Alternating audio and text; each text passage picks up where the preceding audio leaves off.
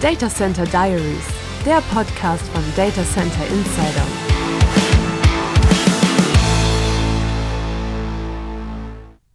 Legen Sie mal los. Also, was machen Sie? Wie kommen Sie nach Stuttgart? Warum äh, Stuttgart? Warum mhm. überhaupt? Und die erste Frage ist eigentlich immer, ja.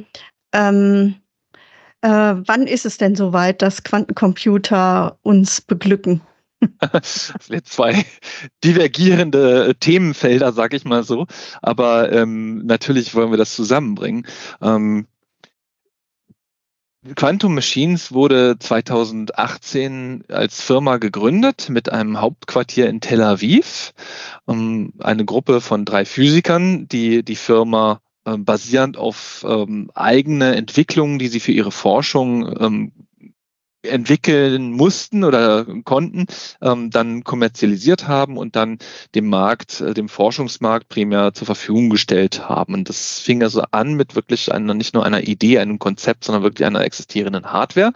Und ähm, das ist ein ganz interessantes und brisantes äh, Umfeld. Ähm, es ist äh, eigentlich ein Engineering-Produkt, ähm, aber ganz klar ähm, zielend auf äh, die Quantenphysik.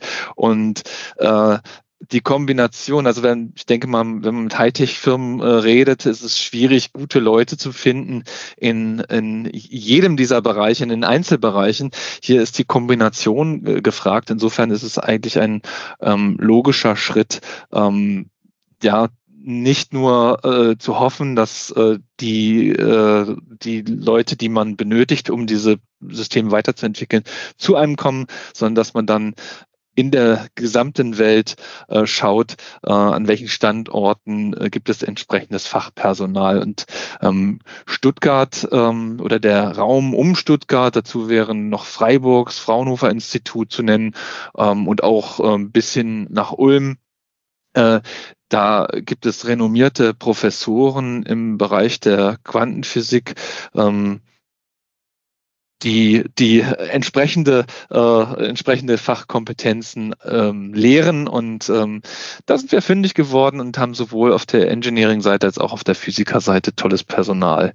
Und ähm, das ist ähm, natürlich gewachsen, tatsächlich äh, vor. Ich muss noch mal, einer, ja? ähm, ich muss noch mal vorab was fragen. Ja? Also ich gehe ja davon aus, dass ähm, äh, Quantum Machines nicht jeder kennt. Sie Aha. müssen vielleicht erstmal vorab erklären, äh, wo in dem ganzen mhm. Quantencomputing-Universum Quantum Machines eigentlich angesiedelt mhm. sind mhm. und was für Leute sie eigentlich tatsächlich brauchen. Mhm. Gerne, gerne. Ähm, man vielleicht fangen wir tatsächlich an mit mit der mit den mit den äh, mit der Quantenphysik selber und den äh, Qubits äh, dem was äh, so counterintuitiv und counter also Gegenstandswahrnehmung oder Umweltwahrnehmung äh, des Menschen ähm, ja an ähm, Prozessen stattfindet, das ist, ähm, da gibt es verschiedene Technologien. Es gibt Technologien, die im optischen Bereich äh, arbeiten. Ähm, es gibt Technologien, die bei sehr kalten Temperaturen arbeiten. Es gibt aber auch Technologien, die bei Raumtechnologie, bei Raumtemperatur arbeiten. Und das ist das, ähm, das Besondere sind äh, Effekte, auf deren, äh, äh, auf denen unsere gesamte Natur aufbaut, aber die ähm, im Kleinen passieren und ähm, von uns eigentlich nicht wahrnehmbar sind. Der Mensch ähm, hat das erst theoretisch ähm, begründet und mit verschiedenen Experimenten nachgewiesen. Ähm, historisch betrachtet. Ähm, es sind äh, seit den seit ungefähr 100 Jahren sind viele Forschungen haben da stattgefunden. Das war aber eher in der erkenntnistheoretischen, mitunter auch philosophischen äh, Branche anzusiedeln.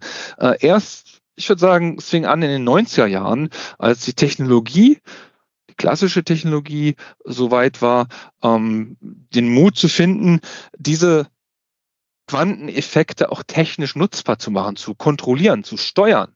Obgleich sie so sehr feinfühlig sind, sehr, sehr komplex sind und, und äh, counterintuitiv sind, ähm, trotzdem technisch nutzbar zu machen, das war ähm, eine Weichenstellung.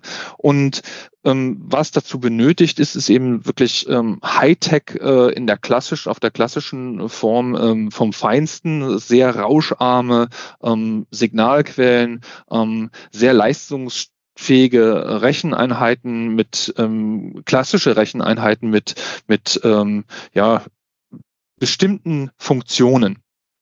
Quantum Machines stellt Qubit Controller her. Das sind ähm, elektrische ähm, Geräte, die sowohl Signal elektrische Signale erzeugen können, als auch elektrische Signale als Messgrößen erfassen können und ähm, in der Lage sind, in sehr hoher Geschwindigkeit die, die Messergebnisse auszuwerten und eine Reaktion bei dem nächsten Steuersignal ähm, zu erzeugen. Und das ist die, wenn man so will, bei einem Quantencomputer, drüber liegen gibt es noch weitere Schichten, die ich gerne auch erläutere. Ähm, das ist die letzte Stufe in der, in dem, in einem Schichtmodell, wenn man sich vorstellt, zwischen klassischer Signalverarbeitung, klassischer Elektronik und ähm, den Qubits oder der, der eigentlichen Quantenphysik. Ja. Das sind genau, vielleicht sagen Sie nochmal die, diese Schichten, wie äh, mhm. wäre das? Genau, denn? ja. Also ähm, wie gesagt, es, es gibt verschiedene Technologien, die dem Ganzen zugrunde liegen und äh, allen gemein ist, dass es sich um sehr, sehr ähm, kleine Elemente handelt. Äh, es können Ionen sein, es können Atome sein, es können einzelne Elektronen sein oder einzelne Photonen, die diese Qubit äh, ähm, darstellen. Und ähm, diese verschiedenen kleinen Elemente ähm, kann man mit Hilfe von Hochfrequenz und auch Gleichspannungselektrischen Signalen ähm, steuern und einstellen. Und genau das ähm, führt eben zu der, äh, oder das, das ist eben notwendig, um, um die, die, die nützlichen Aspekte dieser Qubits äh, sich zunutze zu machen, ähm, zu, zu kontrollieren zu können und auch äh, die Vorteile daraus zu ziehen. Über Jetzt der, ich mal ganz ja, blöd ja, zurück. Ja. Wenn man das nicht hätte, äh, was würde dann passieren? Gar nichts. Ähm, die Vorläufer unserer eigenen Technologien hatten im Prinzip die Funktion, Signale erzeugen zu können und auch Signale messen zu können, aber als Standalone. Also es war dann so eine Art Single-Schuss-Betrieb. Man konnte ein Signal erzeugen oder bestimmte Signale erzeugen, verursachte dann Reaktionen an den Qubits und konnte die dann irgendwann auslesen und dann konnte man mit klassischen Rechnern das Ganze weiterverarbeiten und interpretieren. Man konnte im Prinzip einen Schuss oder einen Zyklus ähm, ermöglichen. Denn, das kommt noch hinzu an Schwierigkeiten, diese Qubits sind nicht nur sehr empfindlich und sehr, sehr schwer äh, und äh, brauchen sehr rauscharme und sehr niedrige Temperaturen mitunter, ähm, sondern die Lebenszeit dieser ähm, Qubits ist auch eine sehr geringe. Das liegt im Bereich von, von Hunderten von Nanosekunden, äh, Mikrosekunden, Millisekunden, aber alles in sehr kurzen Zeitabläufen. Das heißt, mit diesem klassischen Ansatz, ein Generator, eine Messeinheit und ein klassischer Computer, ähm, war man einfach nicht schnell genug, um innerhalb dieser Lebenszeit ähm, diesen Zyklus äh, schnell genug zu durchlaufen, als dass man dann zwei, mehrere Zyklen innerhalb der Lebenszeit der Qubits, Kohärenzzeit fachlich ausgedrückt, ähm, realisieren konnte. Und das ist dieser Punkt, dieser, diese Schwelle. Man kann jetzt messen und reagieren, einstellen, wiederum messen, reagieren, einstellen, ähm, innerhalb der Kohärenzzeit der Qubits deutlich schneller, als es bis dato möglich war mit klassischer Elektronik. Was ist denn da so eine Zeiteinheit? Mhm, mhm. Also es äh, ist tatsächlich so, dass man da im, unterhalb von Mikrosekunden ähm, diese, diese, diese, diese, diesen Ablauf äh, realisieren möchte. Mhm. Weniger als Mikrosekunden. Mhm. mhm. Und sobald man einen klassischen Computer äh, Daten transferiert, äh, ist, es, ist es im Millisekundenbereich, also drei Größenordnungen oder ein Faktor 1000 langsamer. Mhm. Also es geht immer noch darum, sozusagen einen Quantencomputer tatsächlich ähm, zu ermöglichen. Also nicht einfach nur, sagen wir mal, die Qualität zu messen, sondern tatsächlich den Quantencomputer zu ermöglichen. Ich glaube, was, ähm, also ja, Sie haben recht, äh, das ist ähm, noch sehr viel Grundlagenforschung nötig und ähm, ähm, aber man hat schon ein, hat schon, es gibt schon Quantencomputer. Ähm, allerdings, was noch aussteht, ist diese, diese Quantencomputer so leistungsfähig zu machen, dass sie einen technischen respektive kommerziellen am Ende Vorteil für reale Applikationen bietet. Ja? Mhm. Es gibt ja schon ähm, viel zitiert zwei äh, Veröffentlichungen, die bis heute nicht widerlegt sind, äh, wo eine Quantum Supremacy ausgedrückt worden ist. Das ist auf photonischen äh, Qubits in China ähm, und auf ähm, Supra. Ui, da muss ich nochmal recherchieren. Ähm, auf, auf einer anderen Technologie basierend äh, von, von Google 2018. Ähm, da wurde gezeigt, dass ein Quantencomputer ein mathematisches Problem schneller lösen kann, als es ein leistungsfähiger klassischer Rechner kann. Allerdings ist es ein rein ähm, theoretisches Problem gewesen. Aber man hat gezeigt, dass das Prinzip funktioniert, Quantencomputer, und auch die Überlegenheit des Quantencomputers wurde damit wissenschaftlich dargestellt. Das Einzige, was noch eben deutlich mehr Anspruch an den Quantencomputer stellt, als es heute technisch möglich ist, ist eben, dass man ein reales Problem, Optimierungsprobleme, Simulation von chemischen Reaktionen, es gibt verschiedene Ansatzpunkte dort, ähm, dass man ein reales Problem ähm, mit einem Quantencomputer schneller lösen kann als mit einem klassischen. Das ist noch nicht, das, der Beweis steht noch aus. Mhm. Jetzt hat, hat ja gerade ähm, eine Firma Name bekannt gegeben, dass sie mehr als 1000 Qubits ähm, haben, also einen mhm. Rechner mit mehr als 1000 Qubits. Heißt das jetzt, ähm, das ist der sogenannte Quantensprung? Also ist, ist der jetzt schon erreicht oder äh, wird es den überhaupt nicht geben? Also ist das ein ähm, mhm. inkrementeller Fortschritt, den man eigentlich äh, von außen gesehen nicht wirklich als ähm, Fortschritt wahrnimmt zunächst? Glaube, ich sag, wiederhole, fange jetzt nochmal an, bevor ich jetzt tiefer nochmal einsteige und das kommentiere, aber ich wiederhole das nochmal. Es ist tatsächlich mit diesen, äh, mit diesen Ankündigungen ist, ist noch nicht der Schritt geleistet, ein technisch oder ökonomisch bedeutsames Problem schneller lösen zu können als äh, mit einem klassischen Rechner. Mhm. Ähm, leider ist, ist das nicht die einzige Dimension, in der man ähm, das Problem ähm, oder die, diese Herausforderung, ähm, einen sinnvollen, ökonomisch nutzbaren Quantencomputer zu entwickeln, ähm, betrachten kann. Also die Anzahl der Qubits, sondern mhm. es ist auch die Schnelligkeit der Qubits, die eine Rolle spielt und die Qualität der Qubits. Ähm, anderes kann man tatsächlich ähm, ja vielleicht auch durch, durchaus intuitiv verständlich beschreiben, indem man sagt, die, die, die Quantencomputer, die heute existieren, die rechnen nicht immer richtig, sondern sind auf von Rauscheffekten eben ähm, im Ergebnis. Und ähm, da gibt es ähm, weitere Ansatzpunkte, eben die Fehler zu, zu äh, reduzieren. Das ist auch wiederum eine Stellschraube, an der geforscht wird, experimentell geforscht wird, ähm, beziehungsweise die Fehler auch zu aufzuheben und, und Fehlerkorrekturmaßnahmen ähm, zu, zu ähm, ermöglichen. Und wie viele Fehler reden wir da? Von ähm, Tausenden, von, von mehr als 50 Prozent? Oder ich weiß nicht, wie kann man das denn äh, dimensionieren? Also für Laien wie mich. Ist eine gute Frage. Ähm, ähm, also gibt es mehr Fehler als tatsächlich äh, richtige Ergebnisse? Kann man überhaupt ähm, das schon übertragen, so in so ein Ja-Nein-Denken, wie wir das ja nun mal haben? Oder ähm, also wie, wie kann man diese Fehler dann ähm, quantifizieren und wie kann ich sagen, dass ich dann, ähm, ab wann kann ich sagen, ähm, das ist valide und damit kann ich tatsächlich rechnen? Mhm. Ähm, es ist leider nicht so einfach äh, verständlich zu er, erläutern, zu erklären. Ähm, was, was damit zusammenhängt, dass die Ergebnisse im Quantencomputer auch nicht ähm, äh, immer einer Statistik unterliegen. Das heißt, es ist immer eine Wahrscheinlichkeitsfunktion. Vielleicht aus der Schulphysik erinnert man sich äh, an, an den Doppelspalt, äh, Doppelspaltexperimente, wo eben Photonen durch, durch Spalte geschossen wurden, als Teich, Teilchen interpretiert eben und nicht ähm, und, und in wellenförmiges Projektionsbild erzeugt haben.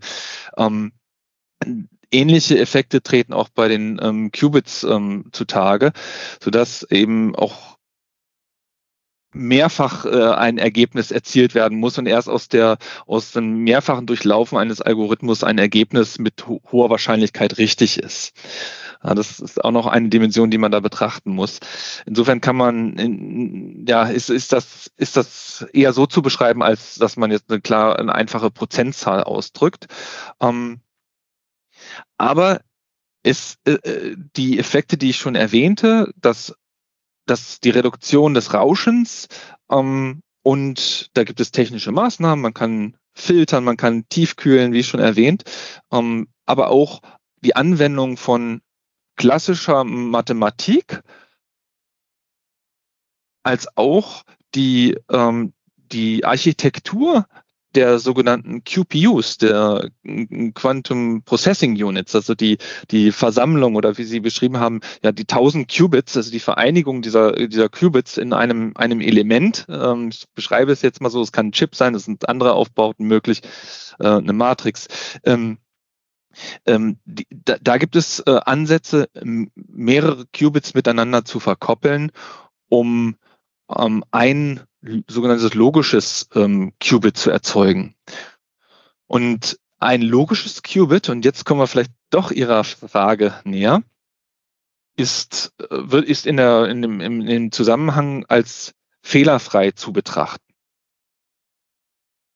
Das heißt, wenn jetzt von 1000 Qubits die Rede ist, äh, ist oft die Rede von physikalischen Qubits und ähm, die eben Fehler beauf, beaufschlagt sind. Und vielleicht dann den nächsten Schritt, wie viele, Logo, wie viele physikalische Qubits benötigt man, um ein logisches zu er erhalten, ein fehlerfreies Qubit zu erhalten, zu erhalten. Das ist wiederum technologieabhängig. Da gibt es ähm, verschiedene Ansätze ähm, von Qubit-Technologien, wie schon erwähnt. Und da gibt es den Faktor 30, dann wird davon ausgegangen, dass ähm, 30 physikalische Qubit ein fehlerfreies ähm, logisches Qubit äh, ergeben. Andere, ähm, selbst sehr weit führende und renommierte Unternehmen, äh, Unternehmen das war eine, war eine öffentliche Veranstaltung, die Frage wurde öffentlich gestellt und beantwortet. Also denke ich, ist kein Problem, das zu nennen. Also ähm, bei der Vorstellung der Roadmap von IBM im Zusammenhang einer öffentlichen Veranstaltung da war die Rede von der Qualitätsverbesserung der Qubits und der Skalierung von Hunderten von Qubits. Aus dem Publikum kam die Frage, wann in der Roadmap ähm, es ein, ein, ein logisches Qubit geben oder wo taucht das logische Qubit, das fehlerfreie Qubit auf? Und die Frage wurde tatsächlich nicht beantwortet. Das ist noch undefiniert. Und ähm, viele Technologien ähm, oder es, es gibt äh, Aussagen, die sagen, es sind 1000 Qubits notwendig, die einzeln gesteuert werden müssen, sehr fein gesteuert werden müssen, rauscharm sein müssen, ähm, betrieben werden müssen, um überhaupt ein logisches Qubit zu erzeugen. Also ist eine, ich glaube, das wird in Gesprächen Ausführungen, dass es eine technisch sehr herausfordernde ähm, Technologie ist, die, die wo noch an vielen Stellschrauben gearbeitet werden äh, muss. Und wenn wir jetzt davon dann mal ausgehen, dass, ähm, dass logische Qubits existieren, äh, müssen immer noch Algorithmen und das ist aber etwas, was jetzt nicht äh, danach entwickelt wird, ähm, sondern, ähm, sondern das passiert in parallel, das passiert heute schon, müssen Algorithmen ähm, für spezifische Probleme, Herausforderungen ähm, definiert und entwickelt werden, ähm, die dann mit der Architektur dieses Quantenrechners funktionieren. Und das ist tatsächlich so, dass das eine reine Softwarefrage ist. Es gibt ja auch schon Quantenrechner, Simulatoren und aber auch reale von IBM, wo diese Algorithmen ausprobiert werden können, da eine Programmiersprache existiert. Ähm, diese Programmiersprache wird übersetzt, und jetzt kommt Quantum Machines wieder ins Spiel, ähm, in letztlich elektrische Signale. Das sind häufig gepulste Signale, die von unseren Systemen erzeugt werden und die dann interagieren mit den, mit den physikalischen Qubits, muss man dazu sagen. Ja? Mhm. Ich hoffe, ich habe ein bisschen Licht ins Dunkel bringen können. Das ist, mhm. das ist aber eine Materie, die nicht so. Okay. Ähm, auf der einen Seite haben wir die sozusagen, die diese Qubits ähm, mehr oder weniger erzeugen. Dann gibt es äh, die, die die Algorithmen machen, also die Software. Mhm. Wo, was ist dann der Quantenrechner? Also der Quantenrechner mhm. ist ja nicht der, der ja. die Qubits erzeugt, oder ist er das doch? Äh, nee, die erste Aussage, ja, die erste Aussage ist richtig, die Sie getroffen haben. Äh, der Quantenrechner besteht aus all diesen Elementen. Das ist das Qubit selber. Wir nehmen jetzt mal an, wir äh, jetzt zwei Technologien nehmen, die, die, die sehr vielversprechend sind, sehr weit entwickelt sind, relativ weit entwickelt sind zu den anderen, muss man immer dazu sagen. Die supraleitenden Qubits, da wäre Google, da wäre IBM zu nennen. Beispiele, ähm, die diese Technologie verfolgen oder auch ähm, Spin-Qubits, äh, die, die Silizium-basierend sind, wo man davon erwa sich erwartet, dass sie mit äh, klassischen Halbleitertechnologien fertigbar sind, diese QPUs, die sitzen in einem Kühlschrank drin. Der Kühlschrank ich sage es jetzt umgangssprachlich, Kühlschrank, äh, Delusion Fridge äh, ist der englische Terminus, der auch im Deutschen benutzt, benutzt wird, ähm, sind, ähm, ist auch in, per se äh, Hochtechnologie. Ähm, da gibt es verschiedene Anbieter aus Deutschland, Kyotra beispielsweise im Münchner Raum, ähm, Kino aus dem Bereich äh, Karlsruhe, aber auch finnische, eine finnische Firma, Blue Force. Ähm, die stellen nur diese Kühlschränke her, die es ermöglichen, diese QPUs bei niedrigsten Temperaturen ganz, ganz knapp Tausendstel Grad über oder Tausendstel Kelvin über dem gef absoluten Gefrierpunkt ähm, herunterkühlen, um Rauschen zu reduzieren. Das ist ein Bestandteil, des, elementarer Bestandteil des Rechners. Und dann die Steuersysteme und dann darüber liegende Software-Schichten. Weil ähm, Sie sitzen da so, so, so mitten zwischen. Und ähm, mhm sind eigentlich eher auf der physikalischen Seite oder eher auf der Softwareseite? Ist genau das dazwischen. ist eine gut, sehr gute Frage. Ähm, ist das Interface, aber eben noch auf der klassischen Seite. Ähm, die Produkte, die wir herstellen, ähm, die sind auf konventioneller Technik basierend, aber interagieren mit den Qubits in unmittelbarer Form. Das Medium dazwischen sind die elektrischen Signale, die von unseren Systemen erzeugt werden und auch vermessen werden. Wie viele von, von diesen Firmen oder äh, von den Firmen, die Technik machen, gibt es denn eigentlich? Mhm. mhm. Ähm, gibt vier größere all, fast nahezu allen ähm, Experimentalphysikern bekannte Firmen in dem Segment. Und dann gibt es noch eine ganze Reihe von spezialisierten ähm, Firmen, die vielleicht nur eine Qubit-Technologie unterstützen und da ihr Standbein haben. Und ähm, dann gibt es noch die klassische Herangehensweise, die ich kurz angerissen habe. Und dann gibt es tatsächlich, so auch der Ursprung meiner Firma, die Self-Made Solution, die hausgemachte äh, Lösung in diesem Bereich. Ähm, und sowohl im akademischen Bereich als auch im kommerziellen Bereich gibt es, ähm, gibt es eben Firmen, die diese Lösungen, die ja eigentlich nicht Bestandteil der Forschung sind, sondern eigentlich nur ein notwendiges Mittel sind, ähm, selber entwickeln oder eben das verfügbare Produkte, die verfügbare Lösungen am Markt kaufen, zum Beispiel bei uns.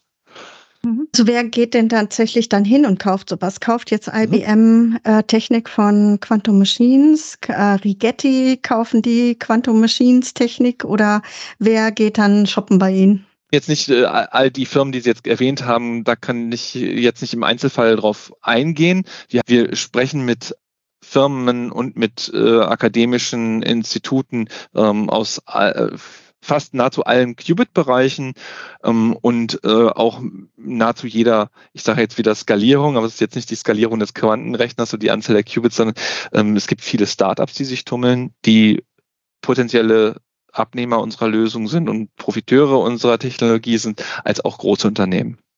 Also klares sowohl als auch, aber ähm, Anfänge ähm, sind sicherlich äh, bei den namhaften führenden amerikanischen, in der Regel Großfirmen, ähm, sind tatsächlich basierend auf Eigenentwicklung.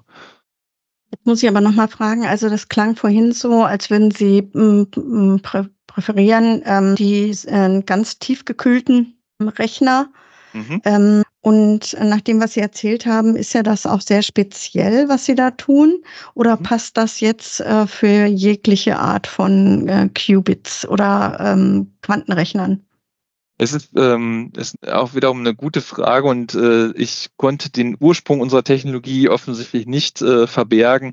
Offizielle Nomenklatur ist tatsächlich, wir sind technologieagnostisch. Das heißt, die Lösungen können in nahezu allen Qubit-Bereichen sinnvoll eingesetzt werden. Ich habe ja schon von der Photonik gesprochen. Das heißt, zwischen dem photonischen ähm, Qubits und unserem elektrischen ähm, System, äh, da gibt es dann noch eine, äh, eine Übersetzung. Das heißt, da wird ein Laser von unserer Elektronik gesteuert. Da fehlt also noch ein Hardware-Modul klassischer Natur. Ähm, grundsätzlich adressieren wir alles. Unseren Ursprung haben wir tatsächlich in der äh, supraleitenden ähm, Technologie ähm, der Qubits. Das ist das, wo, wo die, wo, wo wir unsere Lösung ursprünglich maßgeschneidert worden ist. Aber mittlerweile haben wir sie erweitert und es äh, ist auch Sinn der Sache, wenn unsere Firma wächst mit mehr Know-how. Wir haben Quantenphysikern aus allen Technologien bei uns äh, stellt, sodass da auch Technologien, die gerade im Stuttgarter Raum, vielleicht kommen wir da auf den regionalen Bezug äh, zurück, äh, sehr stark vertreten sind und äh, mitunter auch ihren Ursprung haben, dort ähm, technisch nutzbar entwickelt worden sind, nämlich die sogenannten Envy Center. Das sind, ähm, das sind, ähm, sind Fehlstellen in einem Kristallgitter, einzelne Fehlstellen. Sie sehen wieder, das ist wieder einzelne Elemente, das ist eigentlich immer die gleiche Story bei den Qubits. Äh, einzelne Fehlstellen stellen in Kristallgittern, diamantbasierten äh, Kristallgittern, sehr reinen Kristallstrukturen, die ähm, auch bei Raumtemperatur äh, nutzbar sind, sind also weniger anfällig gegenüber äh, Rauscheffekten.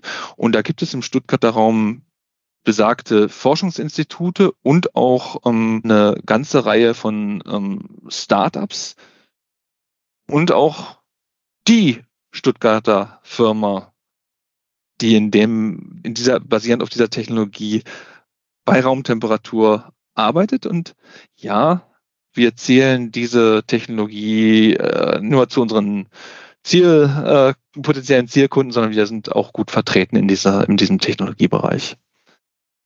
Envy Center. Mhm. Ist ja auch wieder der Kreis, warum jetzt äh, wir Mitarbeiter in, im, in Stuttgart haben, weil sie dort ausgebildet worden sind, haben wir gerade da auch in unserem Team, in Stuttgarter Team, ähm, Experten aus diesem Technologiebereich der Envy Center Deep. Und das ist ganz schön, ähm, fasziniert mich persönlich sehr. Es ist sehr energieaufwendig und auch kostenintensiv. Ähm, gerade größere Systeme, also mit vielen Qubits, bei so niedrigen Temperaturen zu betreiben. Es dauert mhm. auch Tage, bis diese Temperaturen erreicht werden. Das ist ein Energieaufwand, Kilowattbereich. Diese Envy Center, das ist ein 19 Zoll Rack, äh, ein Meter Höhe, also ein sogenanntes Half-Rack-Size. Und da ist der gesamte Stack, den wir eben auch mehrfach erläutert haben, äh, enthalten. Da ist die Software enthalten, da ist die Kontrollelektronik enthalten und die eigentlichen QPUs auch. Mhm. Für, ähm, für mich sieht es ein bisschen so aus, als würden sich alle irgendwie Quantencomputer Menschen mhm. dieser Welt irgendwie kennen und ähm, auch voneinander profitieren. Ähm, ist das, hat das noch dieses Stadium oder ist das da eigentlich darüber hinaus? Also ähm, es ist, ist also gerade aus einer Industrie kommt, die auch relativ speziell ist. Ähm, bei mir persönlich äh, die Messtechnik, elektrische Messtechnik, die nicht ganz so weit entfernt ist, ähm, ist das Feld noch weiter gestreut. Da gibt es ähm, Kommunikationstechnik, äh, Batterietechnik. Das ist schon ein kleineres Feld. Das heißt, da gibt es viele Konferenzen, auf denen ja, man sich trifft. Und es gibt auch aber das diversifiziert sich jetzt durch diese verschiedenen Technologien, die auch technisch immer weiter sich entwickeln. Da gibt es einen Rennen, Wettkampf dazwischen. Gibt es immer wieder Leuchtturmphysiker, die besonders beachtete Veröffentlichungen ähm, erzeugen oder Firmen, die besondere Durchbrüche erzielen. Und die ragen raus und die sind dann überall bekannt. Ähm, ich möchte nicht behaupten, dass jeder Physiker, Quantenphysiker jeden kennt. Das wäre äh, so, so klein ist das Feld nun nicht. Und ein Trend, erlauben Sie mir die Bemerkung noch bitte, ein Trend ist auch ganz stark vernehmbar und äh, äh, erkennbar. Es ist in der Art der Konferenzen und der Art der Themen, die diskutiert werden, ein klarer Trend von Grundlagen hin zu Algorithmen, Anwendungen und Besserungen erkennbar. Heißt, ich denke mal, so, so die eben besagten, diese renommierten Forscher, die, die meistbeachteten Papers, Scientific Papers, sind nicht mehr, ich habe jetzt einen Qubit äh, isoliert und das ist besonders rein, äh, sondern es geht da um Verbünde von Qubits und vielleicht eine Entwicklung von Fehlerkorrektur oder Anwendung von Fehlerkorrekturen. Also sind schon höhere Ebenen, die jetzt auch im akademischen Bereich eine Rolle spielen. Und das ist Interesse auch von der Industrie groß, groß dass natürlich die Ungeduld sehr groß, dass man hin zu diesem angestrebten Ziel einen wirtschaftlich nutzbaren Quantencomputer hat, ähm, dahinter steckend. Also ich erzähle ja immer ähm, ganz gerne so die erste Berührung mit Quantencomputern. Also für mich war das alles Science Fiction bis zu dieser Konferenz. Das war nämlich äh, vom Münchner Kreis äh, veranstaltet. Mhm. Und ähm, ich war ja schier baff, was es alles schon gibt. Mhm. Da waren allerdings auch damals noch ähm, Wissenschaftler aus Moskau da, aus China da. Das hat sich alles ja auseinanderdividiert. Inzwischen gibt es ja auch ein, äh, sagen wir mal, ähm, Rennen Europäer gegen Amerikaner und Chinesen. Sag, mhm. Wie nehmen Sie das denn wahr? Mhm. Ähm, ah, mein Zeitfenster ist jetzt nicht unendlich groß. Es ist, erstreckt sich jetzt über, über gerade mal 18 Monate, aber dennoch äh, hat sich in dieser Zeit für mich spürbar auch eine Trendwende gezeigt. Also es ist so, dass die Wissenschaftler ja an den Universitäten ja für mehrere Jahre, ähm, drei Jahre Stellen haben, für zwei Jahre, je nachdem. Ähm, diese politischen oder die Auswirkungen der Politik auf die akademische Welt, die hat noch ein bisschen, sicherlich war sicherlich eine gewisse Verzögerung dort, aber man, ich, im Dialog mit verschiedenen Professoren, mit verschiedenen ähm, Forschern äh, spüre ich jetzt, dass es schwieriger geworden ist, ähm, sich auszutauschen und auch PhDs oder PhD-Students oder, oder Postdocs aus den jeweiligen ähm, Regionen zu, zu hin. Ähm, und das liegt nicht an, an, an fehlendem Interesse auf den jeweiligen Seiten, sondern es ist tatsächlich, ähm, ich kann jetzt nur für Europa sprechen an der Stelle, ähm, durch entsprechende Gesetzgebung, Visaverteilung ähm, reglementiert. Also es ist faktisch in dem Bereich vorhanden und es ist, gibt auch einen guten Grund, äh, weil es eine so potenzialkräftige, vielversprechende Technologie ist. Ähm, der Zusammenhang mit der abhörsicheren Kommunikation ist gegeben. Das heißt, da gibt es natürlich ganz klare politische respektive militärische Aspekte, die da eine Rolle spielen. Ja, das Rennen ist da. Weniger jetzt zwischen Europa und äh, Amerika als äh, insbesondere mit Russland und China. Aber auch der Aspekt ähm, ist vorhanden. Das ist auch kein Geheimnis. Also es gibt tatsächliche Exportbeschränkungen in beide Richtungen, was an Elemente des Quantencomputers, die QPUs beispielsweise angeht. Also ein Austausch zwischen befreundeten Forschern, Forschern ist nicht mehr ähm, so einfach möglich. Ein Austausch beim beispielsweise ein, eine QPU, die in Amerika entwickelt worden ist, nach Europa äh, zu schicken, um für diese QPU Fehlerkorrekturalgorithmen zu entwickeln. Das ist nicht mehr un, so ohne weiteres möglich, selbst unter den befreundeten Regionen. Mhm. Es kann natürlich einerseits an der Großwetterlage, also politischen Großwetterlage äh, liegen. Andererseits kann es natürlich auch daran liegen, weil Sie ja gesagt haben, das Potenzial ist groß, dass man sozusagen echten Lösungen näher kommt. Das ist eine positive Interpretation, aber die äh, ist naheliegend, dieser Schluss, ja. Mhm. Das ist naheliegend. Das ist, ähm, so habe ich das persönlich noch nicht betrachtet, aber ja, ich habe eher andere Anzeichen äh, für meine persönliche Motivation, auch diesen Wechsel ähm, letztes Jahr äh, mich dazu zu entscheiden.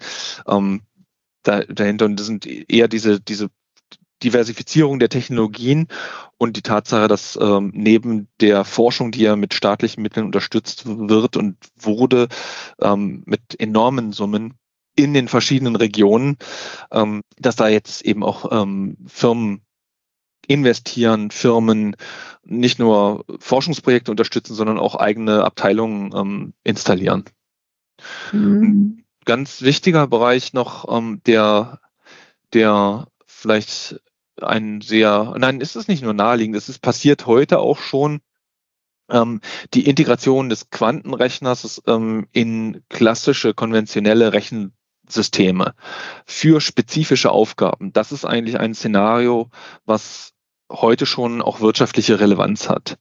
Ähm, die Supercomputer, äh, Computing Centers, sei es in Bologna, in Italien, für die Wettersimulation oder in Jülich oder in Leibniz Rechenzentrum in München, ähm, auch in Finnland im VTT, im VTT alle, all diese ähm, noch staatlich gestützten ähm, äh, Superrechner, Rechenzentrum ähm, befassen sich mit der Quanten, mit den Quantencomputern in dem Sinn, dass dort äh, Quantencomputer integriert werden in die klassischen Systeme. Und da ist das Szenario so, ähm, viele User, viele Benutzer mit verschiedenen Aufgaben. Und da gibt es eben auch noch einen neuen, einen weiteren Software-Layer, die diese Aufgaben koordinieren, Rechenzeit und Ressourcen zuordnen und auch spezifische Aufgaben an spezifische Hardware weiter vermitteln. Also das Analogon, was da nahe liegt, ist eben für die Berechnung der Computerspielbilder oder der Videosequenzen wird die Grafikkarte mit ihren Vorteilen für, für spezifische Rechenaufgaben genutzt. So ähnlich ist es konzipiert mit dem Quantenrechner im Verbund eines klassischen Hochleistungscomputers. Mhm. Das passiert heute. Das sind wirklich, ähm, die werden installiert. Ähm, es gibt ja immer so Hype-Cycle-Kurven von verschiedenen ähm, Analystenhäusern, Gartner, Forrester und so weiter. Und da habe ich gesehen, ähm, Computing ist im Moment ganz oben. Also das heißt aber, es geht wieder runter. Also die Enttäuschung ist sozusagen vorprogrammiert. Äh, es wird halt angenommen, dass es eins die Enttäuschung kommt, also was, Computer, was die Quantencomputer alles nicht leisten können. Können wir schon mal was vorwegnehmen? Also was kann, können die Quantencomputer nicht oder warum kommt die Enttäuschung? Hm. Enttäuschung kommt, wenn die Erwartungen einfach zu groß sind und ähm, und dann, also, und da, dann gibt es auch noch einen Aspekt, der, äh, der diese zu großen Erwartungen auch schürt. Und das ist äh, mitunter das Faktum, dass eben sehr viel Geld im Spiel ist heutzutage. Subventionen vom Staat, Steuermittel, Forschungsmittel, aber auch im ähm, Wagniskapital. Und wo viel Geld im Spiel ist, da sind nicht nur seriöse, äh, renommierte, leistungsfähige Spitzenforscher von angezogen, vielleicht die sogar weniger als auch eben ja weniger Potenzial, Potenzial tragende, tragende trächtige ähm, Individuen oder Organisationen. Und das ist etwas, was äh, was ähm, eine Gefahr darstellt, äh, gepaart mit ähm, teilweise auch verzerrten äh, Bildern in, in den ähm, Medien, die natürlich auch eben mit mit, mit dem Schlagworten 1000 Qubits haben Sie erwähnt, ähm, da nicht selber verzerren, aber die Wahrnehmung vielleicht dieser Aussagen ist dann verzerrend, weil es wird angenommen, dass 30 Algorithmen für, mit 30 logischen Qubits, also fehlerfreien Qubits, sind durchaus äh, relevant für die Simulation beispielsweise von chemischen äh, Reaktionen und Entwicklung von vielleicht neuen Pharmazeutika. Wenn dann aber von 1000 Qubits die Rede ist, aber eben physikalische gemeint sind, aber nicht so verstanden wird, dann gibt es eben diese Differenz zwischen, ja, hier lese ich 30 Qubits können, sollen schon für neue Medikamente hilfreich sein, aber die Firma bietet 1000 Qubits. Wo ist denn das Medikament? Diese, diese Nanz, diese, diese Differenz, die ist mitunter dann ähm, ja, zu führt zu verzerrten Erwartungen und dann auch zu möglichen Enttäuschungen. Kommen wir doch mal zurück auf Quantum Machines. Warum mhm. enttäuscht mhm. Quantum Machines nicht? ähm, Oder der Standort ja. Stuttgart? ja. Ähm, Quantum Machines in Stuttgart. Tatsächlich. äh, ich habe es ja schon erwähnt, die, die Vielfältigkeit äh, der Mitarbeiter, die große an, schiere Anzahl der, der Mitarbeiter und die diversifizierten Profile der äh, Mitarbeiter, nicht nur Physiker, auch viele Ingenieure, ähm, die ermöglicht es, Schaltstellen ähm, Innovation zu erzeugen. Ich habe das Grundprinzip ja schon erläutert. Ähm, das wir sind nicht die einzige Firma, die dieses Grundprinzip äh, ermöglicht. Aber jetzt geht es im nächsten Schritt, das zu optimieren. Äh, und da haben wir eben mit aufgrund unserer Erfahrung unsere Systeme sind ja in den Spitzenunis äh, installiert und wir interagieren mit, bei der, mit den Forschern, die unsere Systeme nutzen und verbessern sie aufgrund des Feedbacks und äh, haben die Möglichkeit, sie zu verbessern aufgrund unseres starken Personals, äh, so dass das keine stagnierenden Lösungen sind, sondern sie sich weiterentwickeln. Und die haben jetzt mehrere wichtige Schritte geschafft, äh, wieder voranzuschreiten mit Technologien, zu nennen wäre da die neue Plattform, die, ähm, die wir jetzt gerade announced haben in Deutschland, in München an der, an der Stelle allerdings. Ähm, PX 1000 Plattform, die technisch äh, technische rauschärmer ist, äh, die äh, sch schneller noch äh, Signale verarbeitet und auch eine mehr Kanäle zur Verfügung stellt ähm, pro Volumen, also eine höhere Kanaldichte erzeugt, Skalierung der Qubits. Wir haben eine Kooperation mit Nvidia ähm, vor einigen Monaten announced. Da geht es darum, zwischen dem, zwischen unserem Steuermodul, damit auch dem Quantenrechner und einer neuen Chip-Technologie von Nvidia eine, eine, ähm, eine Verbindung zu schaffen mit geringer Verzögerungszeit, um mit klassischen Algorithmen noch mehr Rechenleistung äh, zur Verfügung zu haben, um die Quantenrechner zu verbessern, Fehlerkorrektur und ähm, weiterer Innovationsschritt ist, ist auch die, ähm, die Integration, an der wir intensiv arbeiten, der Quantenrechner ähm, in, in, Rechen, in klassischen Hochleistungsrechenzentren verbunden. Das sind also, geht auch bei uns ähm, in Richtung Applikation und äh, technische Realisierung ähm, und nicht mehr nur um die Grundlagen. Okay, jetzt habe ich noch nicht gefragt, wie viele Leute Sie denn beschäftigen. Mhm. Angefangen hatten wir mit den drei äh, Gründern, die nach wie vor bei uns im, im, in der Firma äh, sind. Wir sind mittlerweile mehr als 160 Mitarbeiter in elf Nationen. Und ähm, wir haben eine deutsche GmbH, wir haben mit ähm, auch zweistelligen Mitarbeitern insgesamt, wir haben eine dänische Einheit, das ist ein Merger gewesen, äh, mhm. äh, mit äh, rund zwischen 40 und 50 Mitarbeitern.